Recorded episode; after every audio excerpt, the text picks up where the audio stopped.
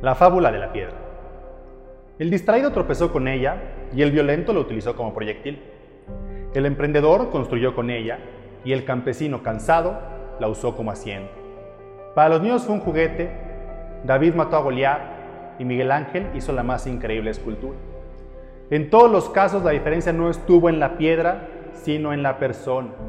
No existe piedra en el camino que no puedas aprovechar para tu propio éxito. Y la pregunta es, ¿tú qué vas a hacer con la piedra?